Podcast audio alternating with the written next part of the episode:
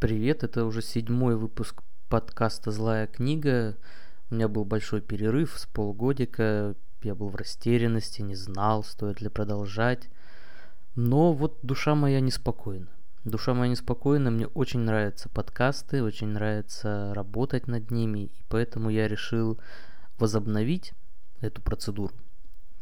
И вот этот перезапуск, скажем так, я решил начать с темы, которую обещал еще тогда по весне. И эта тема «Зачем читать умные книги?».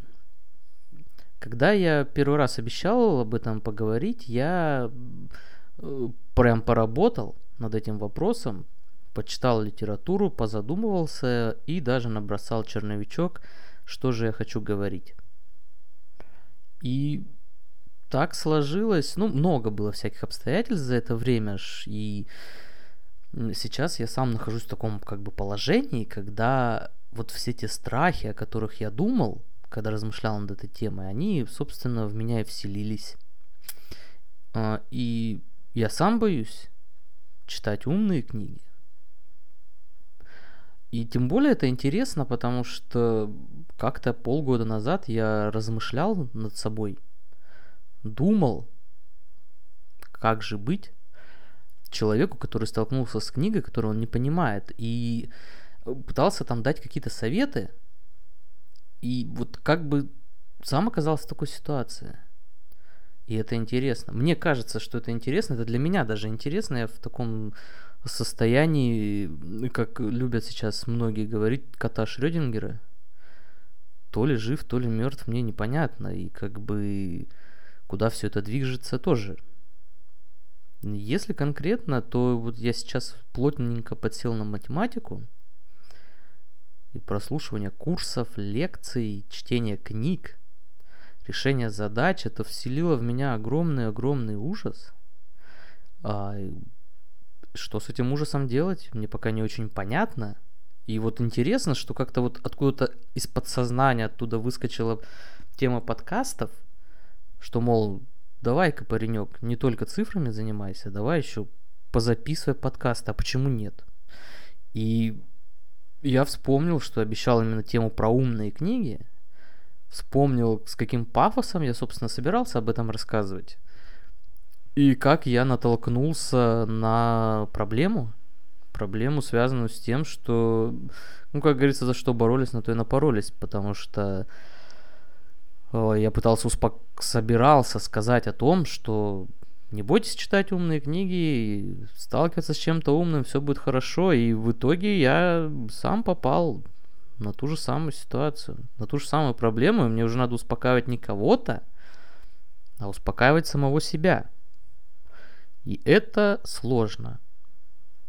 Это метание, это сомнение, это мысли, эй, чувак, да куда ты полез? И это полное безбрежное отчаяние. Кто-то называет это красиво что-то вроде пустыни отчаяния, скалой чего-то там безбрежного горя или еще что-то в этом роде. Ну, нам красивые слова-то не нужны. И как бы на самом деле все просто плохо.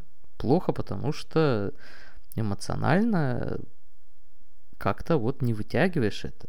Но, с другой стороны, э, ведь э, когда я готовил тот материал полгода назад, я был уверен в своих словах. И вообще-то чисто теоретически, ну вот если говорить просто отстраненно, я уверен в правдивости этих слов и до сих пор. То есть, как бы, в принципе, я не сомневаюсь в тех идеях, которые собирался э, рассказать, передать. Поэтому я решил поступить вот как. Собственно, материал я же написал, и ему же не пропадать этому материалу. Куда его девать-то? И поэтому я решил этот материал озвучить. Этот материал озвучить и... Э, блин, ну, может быть, будет какая-то обратная связь от вас, и тогда я смогу, может быть, изменить свое мнение, учитывая вот мое текущее состояние. Посмотрим, как бы что из этого может вообще выйти. И я не знаю, буду ли я зачитывать. Нет, наверное, не буду зачитывать. Я просто так вот тезисно как бы мысли вот эти перескажу, которые у меня тогда были, и мы посмотрим, что с этими мыслями стало сейчас. Ну или как их практика проверяет.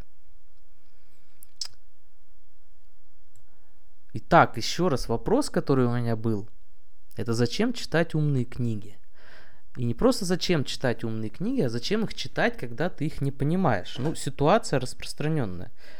А, возьмите какое-нибудь даже введение там в линейную алгебру, и прям будет сложно. Но даже если мы не будем лезть вот в эту техническую какую-то область, а будем крутиться вокруг чего-то гуманитарного, а, взять э, практически любую классическую книгу по философии, и прямо-таки можно а, расстроиться, потому что ты окажешься не готов к пониманию того, что там написано. Здесь я для примера взял, когда готовил этот материал, я взял э, Гоббса, Левиафана, а, Лебница, сборничек небольшой, ну и Спинозу у Спинозы взял этику. Э, тут сразу надо сказать, книги скучные, книги непонятные, и вопрос, зачем их читать, э, здесь прям актуален. Но вот когда я с этими книгами как бы собирался выходить в народ, я формулировал от себя несколько тезисов. Э, и тезисы мои заключались в том, что, ну, первый из этих тезисов был в том, что понимать книги изначально, вот эти книги, да любые другие книги, которые вам кажутся слишком заумными, изначально совсем не обязательно. Во-вторых, второй мой тезис был в том, что на самом-то деле в этих книгах содержатся простые мысли – и мы боимся в большей степени, боимся подойти к этим книгам и даже подойти к тем идеям, которые в этих книгах лежат. То есть даже когда мы начали читать, э, у нас есть такая перегородка в голове, которая мешает нам это, мешает нашему осознанию. Это такой определенный страх. Этот страх внушен нам образованием, культурой и и он что-то имеет такое религиозное. Вот то почтение, с которым мы подойдем там к священнику или к святой священной книге, вот примерно то же самое почтение у нас выработалось в отношении научных, научно-популярных книг, э, философской литературы. Поэтому вот это мои два тезиса. Понимать не обязательно, а если уж и надо понять, и мы стараемся понять, то сложного здесь ничего нет. Но изначально я собирался, вот предваряя обсуждение этих двух тезисов, я хотел поговорить вообще о необходимости чтения. Необходимости чтения в том смысле, что, ну, положим, э, до умных книг как-то руки не доходят. И все больше билетристика. Все больше что-то художественное, низкокачественное художественное. И Стоит ли вообще тогда читать? Стоит ли читать э, какие-то дешевые детективы, не читая какой-нибудь научпоп? Стоит ли это делать? Или вообще лучше не читать, не засорять голову? И этот вопрос меня мучает достаточно давно. И конкретного мнения по нему у меня как бы оно есть, но оно меняется. Изначально когда я был моложе, на десяток лет, и я полагал, что читать нужно в любом случае. Вот что бы это за книга ни была, ее нужно прочитать. Это необходимо. Хотя бы каким-то образом гибкость мозга развивать в этом направлении. Ну и даже в самой плохой книге есть какие-то знания, какие-то отсылки к чему-то. То есть как-то начнешь больше осознавать, больше знать, где-то, возможно, понимать. Возьмешь не качеством книги, так и количеством, возможно, это поможет как-то. Но перешагнув 30 лет, э, мое мнение на этот счет поменялось. Ну, вообще у меня не так много мнений поменялось э, после 30. Но вот это поменялось. И то мое мнение стало такое, что нет, не надо читать. Если стоит выбор читать э, какую-нибудь низкопробную литературу или не читать, вообще лучше не читать. Понимаете, здесь же мы речь ведем не о том, что мы тренируем. Ну хорошо, если мы будем полностью откажемся от чтения, мы там читать забудем. Предположим, да, но вопрос же в том, что читая, читая вот эту низкопробную литературу, мы как бы понижаем свой интеллект. Чтобы не забыть, как читать, в конечном счете достаточно вывесок магазина. А вред, который может быть нанесен этой низкопробной литературой, он гораздо сильнее. Я уверен в этом. Он гораздо сильнее, чем... Да, господи, боже мой, тот вред, который будет нанесен, даже если вы забудете язык. Поэтому, в принципе, поэтому-то ведь я и подкаст этот начал злую книгу свою вот где-то примерно с этой идеологией, с этой мыслью. Надо читать, если хочешь читать, читай умную книгу. Ну, я там расширил, конечно, идею. Я вообще всю художественную литературу э, обругал, сказал, что она не нужна. Я не знаю сейчас, прав я или нет. Наверное, тут есть поле для обсуждения. Но в любом случае, ту литературу, которую можно отнести к низкопробной, читать не стоит. Вопрос, что это за такая низкопробная литература, это уже вопрос следующего дня. Поэтому вот такое мое мнение. А сейчас, собственно, к умным, к умным книгам. А, здесь, наверное, надо определить, что такое умная книга. Ну, у меня нет такого определения, но так эмпирически, наверное, если вы прочитали 50 страниц и ни хрена, ничего, простите, ничего не поняли, то эту книгу можно отнести к умным. Но ведь не в том смысле, что если вы что-то не поняли, значит это умно. Ну, это такое эмпирическое правило. Ну, эмпирическое. По жизни так. Понимаете, если взять э, какой-нибудь дешевый детектив, за первые 50 страниц вы узнаете суть. Вы поймете, вы разберетесь, начнете строить догадки, кто кого убил, кто с кем переспал. А если взять книгу по физике, то за первые 50 страниц вряд ли вы начнете предполагать, жив кот Шрёдингера или не жив. Тут надо разбираться. Поэтому умные книги. Вот это примерно такие книги. Научпоп, назовем так. Научпоп, философия. Вот что-то такое. Итак, вы дорвались до этой книги, хорошо. Ну, каким-то образом купили, подарили вам ее. И вот что интересно, да, редко кто дарит э, какую-нибудь низкопробную литературу. Все хотят что-то подарить такое э, достойное. Ну, хорошо, вот вы эту книгу получили. Предположим, этику Спинозы вам подарил кто-то. И что с ней делать? Что с ней сделать? Первое вообще чувство к этому, ко всему, это уважение. Но уважение основанное на том, что мы что-то не понимаем. Мы вот не понимаем этой книги, поэтому мы ее уважаем. Это так, так себе уважение, если честно. А так мы с таким уважением относимся к многим вещам. К математике, к физике. Мы уважаем высшую математику, потому что мы ее не понимаем. Но это так себе уважение. Но это уважение, такого рода уважение нам вселили со, со времен школы.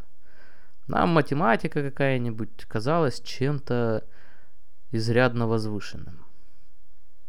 И поэтому как-то справиться с этим было надо, а выработать в себе здоровое презрение как-то не получалось.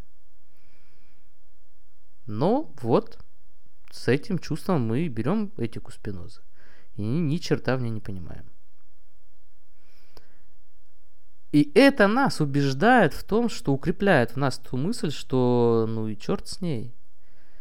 Нам не надо понимать эту книгу. Пусть так. Казалось бы, но я думаю, что на самом деле не надо останавливаться на этой мысли. Любую такую книгу прочитать надо. надо прочитать раз, два, три. И не только эту. Возьмите что-то еще к этой книге. Возьмите того же Гоббса.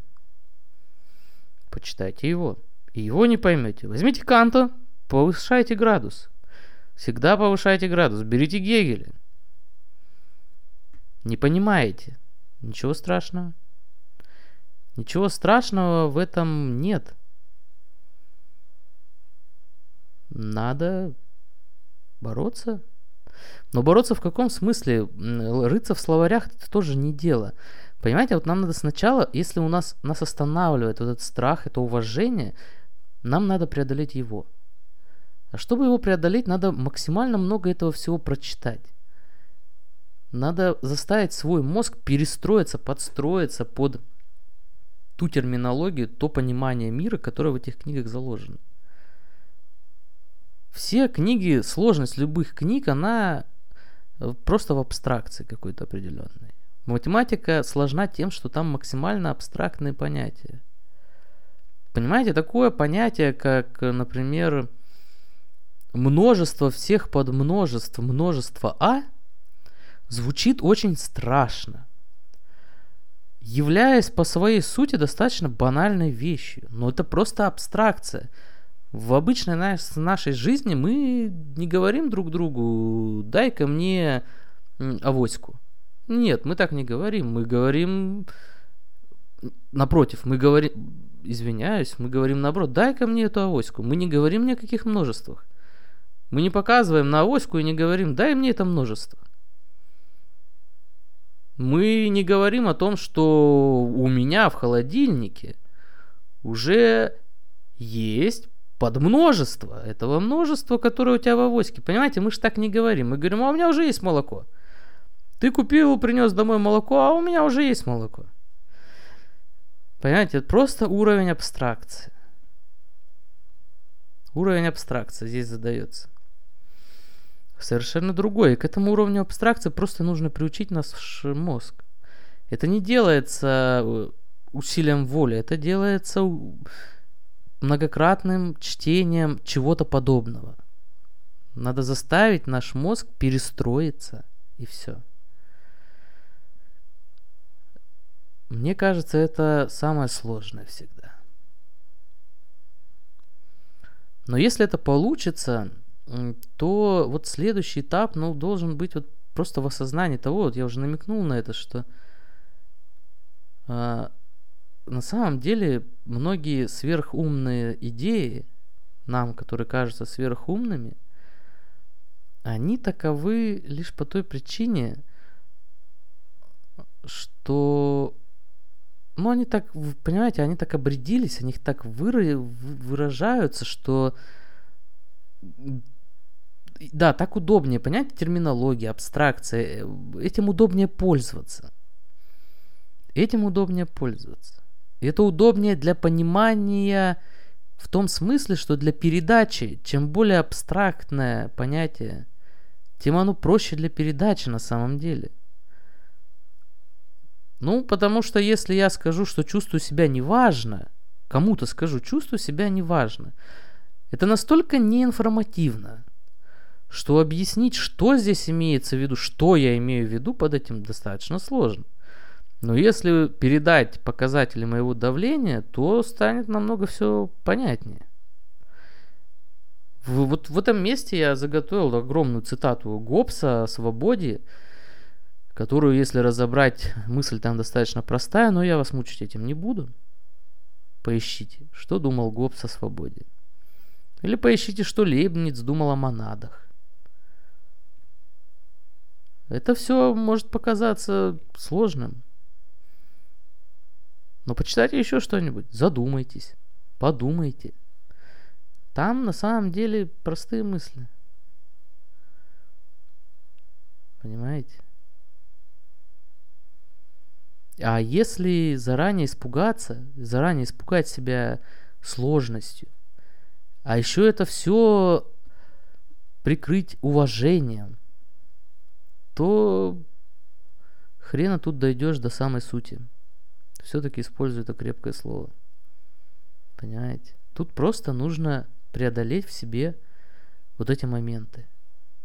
Страх, уважение. Уважать надо. Понимаете, уважать надо. Надо уважать математику, надо уважать физику. И надо уважать математику и физику, например, больше, там, например, философии. Но уважение, которое берется из просто из страха, внушенного нам, это так себе уважение. А вот уважение в попытке по понимания, вот это уже другое дело. Когда вы начинаете проникать к чему-то уважением в попытке осознания этого, то неважно даже, дойдете ли вы до конца на этом пути, но сам этот путь, который вы проходите, он как бы вам подсказывает, что да, эта штука достойна уважения. Это так может быть не только с математикой и физикой. Понимаете? Это любое дело, любое, которое, за которое можно взяться, которое вам неизвестно, которое достаточно нетривиально. Но любое такое дело, когда вы его постигаете, оно приносит вот это заслуженное уважение к нему, да, и вот этого уважения надо добиваться, уважение через понимание. Но понимание не будет, если изначально исходить из уважения, корни которого в страхе.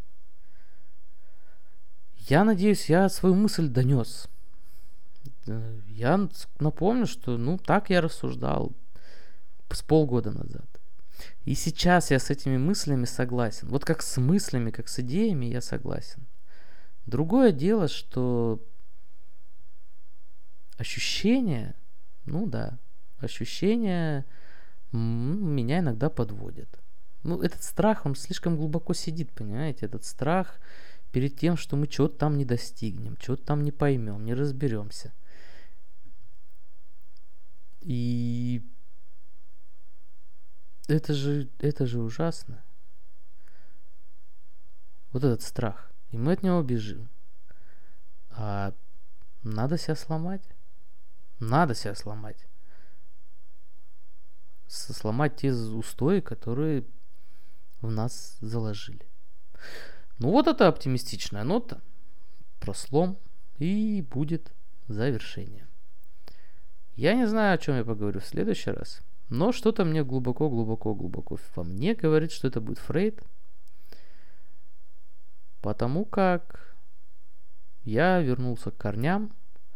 Когда-то с Фрейда я начинал чтение умных книг в детстве, и я вернулся к нему сейчас. Так что перезапуск произошел не только подкаста, но и фрейдиста во мне. И вот, наверное, об этом я поговорю в следующий раз. Пишите свои комментарии, оставляйте лайки. Давайте как-то поднимем эту уже тему.